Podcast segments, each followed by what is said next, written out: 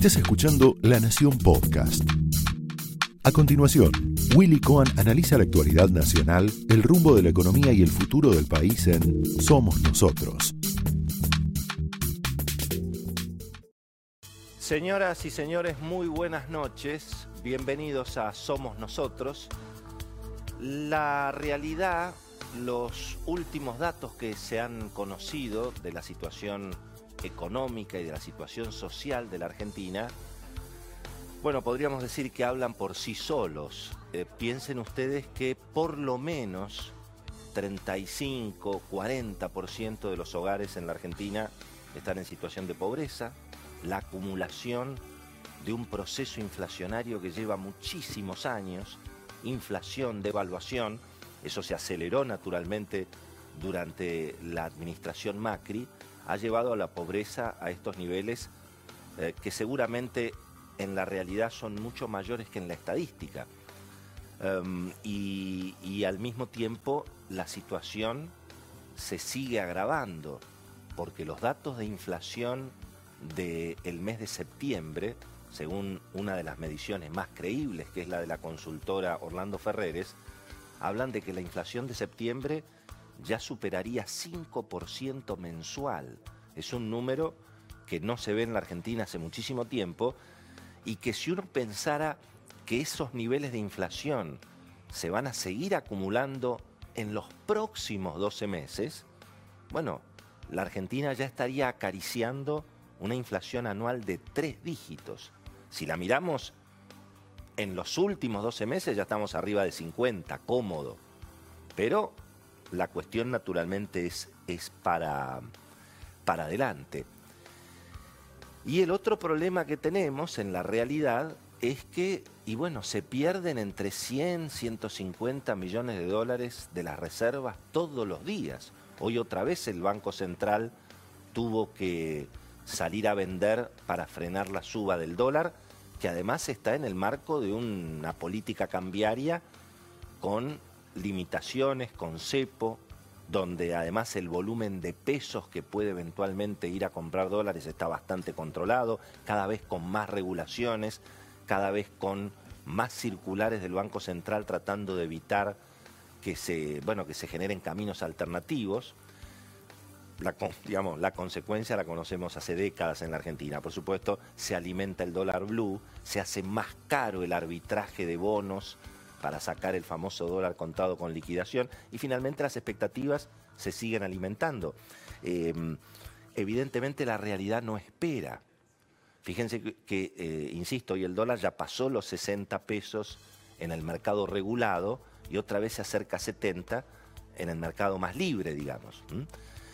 El gobierno tuve la oportunidad de estar con la gente del Banco Central, que fueron muy amables. Nosotros habíamos comentado justamente la polémica que empieza a haber incluso en la cátedra económica y sobre todo en la calle, en el mercado, porque hay quienes suponen que tal vez ahora lo que, lo que el gobierno tiene que hacer es liberar, digamos, levantar el cepo y, poner un, un desdoblamiento cambiario, sincerar la situación, que haya un dólar de comercio exterior para cuidar, obviamente, si se quiere, los productos sensibles y que haya un dólar financiero donde probablemente haya más oferta de lo que el gobierno quiere, pero no se anima el Banco Central a eso.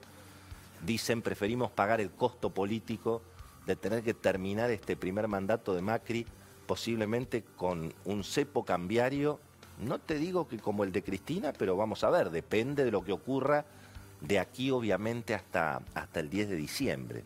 Y bueno, y todo esto retroalimenta las expectativas de inflación. No va a haber desdoblamiento cambiario, pero me parece que tampoco va a haber más listas de estas que en una situación que tampoco es tan relevante, pero que, digamos, resultó bastante feo, sobre todo en la era Macri, el Banco Central publicando listas de la gente que ha comprado 15 mil dólares, que por otra parte son los que ahorran en la Argentina. Se da una situación tan ridícula. La política cambiaria de hoy le da dólares sin límite a una familia de clase alta para que se compre pasajes en avión, para que se vaya a Europa, ahí pueden pagar con tarjeta de crédito. Incluso hay gente que tiene propiedades en Miami o que tiene propiedades en Punta del Este que están pagando las expensas con tarjeta de crédito argentina y obviamente tienen los dólares a, 57, ¿no? Pero bueno, esos son los problemas, obviamente, que estamos teniendo y por ahora no va a haber cambios en ese sentido. Es más, todo indica que se va a ir profundizando el, cepo cambiario. Ahora, fíjense que ante esta realidad tan complicada, y bueno, la campaña electoral en cabeza de los dos principales candidatos se ha llenado de eslogans, tal vez comprensible en campaña electoral, eh, especialmente, digamos, en, la figura del principal candidato opositor, de Alberto Fernández. Eh, en la figura del presidente aparecen una serie de promesas ahora que la verdad que son medio incumplibles, porque en alguna medida el presidente Macri promete que va a hacer eventualmente en su segundo mandato lo que no pudo hacer nunca en el primero. Y fíjense que esto es, esto es en un país donde no se pueden bajar ni siquiera los impuestos a los alimentos, que es lo que ha pasado ahora en esta controversia con la Corte. Y eso es porque el gasto público es intocable en la Argentina. Fíjense que, insisto, ni siquiera para bajar el IVA a los alimentos los gobernadores hicieron con la nuestra, no. Y bueno, y la Corte, con, entiendo, algún, alguna, algún, algún sostén jurídico, porque es, plata de las provincias, había que haber hecho un acuerdo político, nunca se pudo lograr, bueno, ya sabemos lo que pasó. Pero eh, fíjense que en un país donde el principal candidato de la oposición le pide al gremio de pilotos, que se supone que de los gremios aeronáuticos son los tipos más razonables, son los que manejan los aviones. Entonces le pide eh, Alberto Fernández le pide al gremio de pilotos que paren con la salvajada de, digamos, paralizar las conexiones de Argentina durante todo el fin de semana. Eh, y se supone que ese, esos gremios, en alguna medida, simpatizan con el frente que integra a Alberto Fernández y que lo lleva y que lo lleva como candidato, lo desafían igual. algunos les llama la atención, eso genera alguna incertidumbre respecto de qué capacidad va a tener eventualmente Alberto Fernández.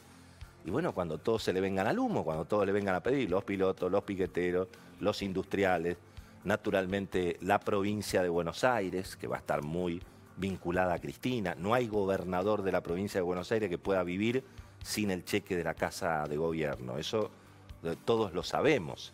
Entonces todo esto genera, y bueno, un escenario donde las, donde las preguntas no están, en todo caso, eh, digamos, no, no hay ninguna respuesta para la verdadera agenda que se necesita para recomponer un poquito la confianza. Porque cuidado que parecería que con el cepo, a duras penas, se va a ir llegando y se va a llegar al 27 de octubre y se va a votar. Bueno, ahí pueden pasar claramente dos cosas.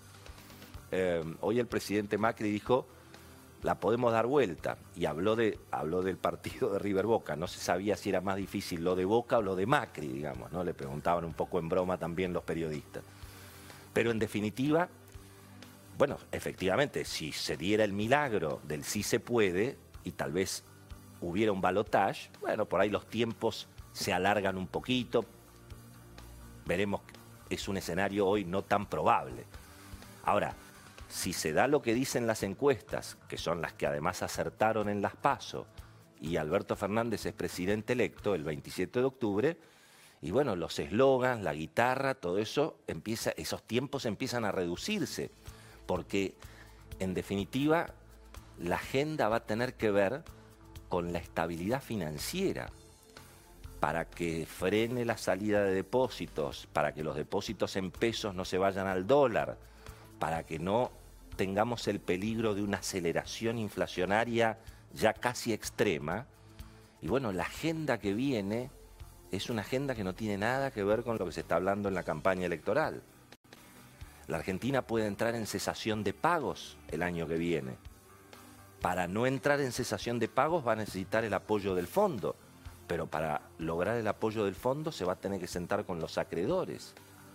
Y los precios de los bonos hoy de Argentina, lo que están mostrando es que los mercados piensan que acá no va a haber ningún acuerdo amigable como el que se está planteando, ni mucho menos una solución a la uruguaya, porque eso requeriría y bueno, una serie de decisiones que no aparecen para nada factibles, ni con Macri ni con Alberto Fernández, porque el gasto público es intocable, porque no se pueden bajar los impuestos, porque probablemente haya que seguir subiéndolos. Y ahí están las respuestas que no están nada claras. ¿Qué va a pasar con los 400 mil millones de pesos que el gobierno va a tener que emitir de aquí hasta fin de año? Dicen en el Banco Central y dicen en el Ministerio de Economía que ellos son muy conscientes de lo que está pasando y que el día 27 de octubre, si efectivamente Alberto Fernández es presidente electo, lo van a estar llamando para ayudarlo a que se siente con el fondo y a que se siente con los acreedores. Ahora, ¿eso es lo que va a querer hacer Alberto Fernández? ¿Eso es lo que va a querer hacer parte de su coalición y lo que en alguna medida representa Cristina? No está nada clara esa, esa discusión. Y bueno, y por eso, y por eso la realidad no espera. Por eso la gente sigue comprando dólares entre 100 y 150 millones de dólares por día, por eso se siguen perdiendo reservas, por eso el riesgo país está en 2.200 puntos y no hay crédito. Y por eso ese drama del 35% de pobreza que conocimos esta semana, lamentablemente es el principio de una historia que se puede complicar porque la realidad no espera y los tiempos obviamente se van acortando. Esto fue Somos Nosotros, un podcast exclusivo de La Nación. Escucha todos los programas de La Nación Podcast en www.lanacion.com.ar. Suscríbete para no perderte ningún episodio. Estamos en Spotify, Apple Podcast, Google Podcast y en tu reproductor de podcast favorito. Seguí escuchando La Nación Podcast.